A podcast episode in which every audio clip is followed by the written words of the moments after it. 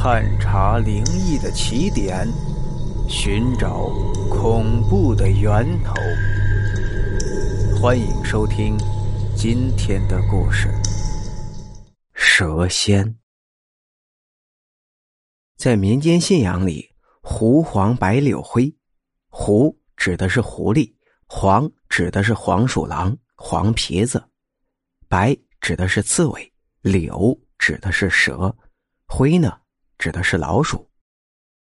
蛇是五仙中的一仙，东北那边称为柳仙。在五仙之中，保家仙大多都是狐狸、黄鼠狼之类的。可是你们却不知道，在这之前，蛇不如保家仙，是因为它嫉妒心太强了。蛇的嫉妒报复心是五仙中最强的一种。如果看到他们，千万不要擅自打杀。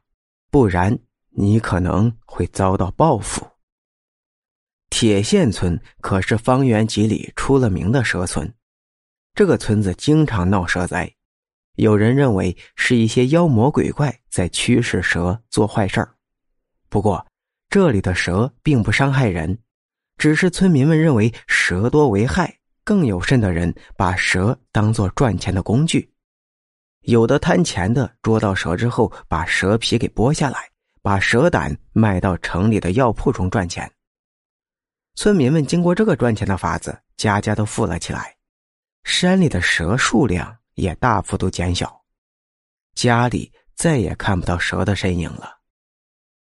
可是他们依然做着捕杀蛇的生意。直到有一天呢。一位慈眉善目的老道人神采奕奕的出现在众人面前。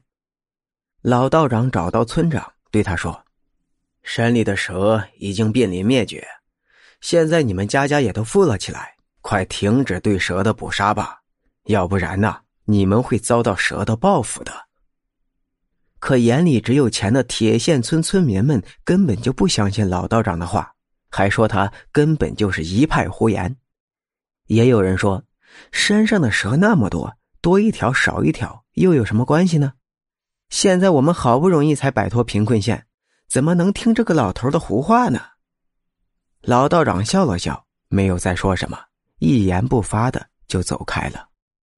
可是，贪婪的村民们没有想到，蛇的报复竟然来得这么快。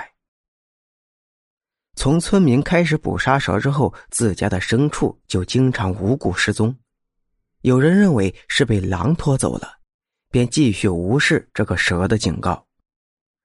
直到有一天，村里的小混混刘大胆儿被村民们发现，他死在了一个土洞里，身体被咬了许多个洞，鲜血还在不住的往外流着，衣服破破烂烂的，脸皮鼓鼓囊囊的，吹弹可破。刘大胆的手臂折了一个奇怪的弯。这让一些村民们不禁心生疑惑：难道真的是蛇来报复他们了？这时，村长大声喊道：“村民们，不要相信这个老道的一派胡言，他一定是妖言惑众，想阻止我们铁线村的发财路。”夜晚渐渐来临了，惨白的月光无力的照射下来。刺骨的寒风像是在警告这里的村民赶紧停止贪婪的行为。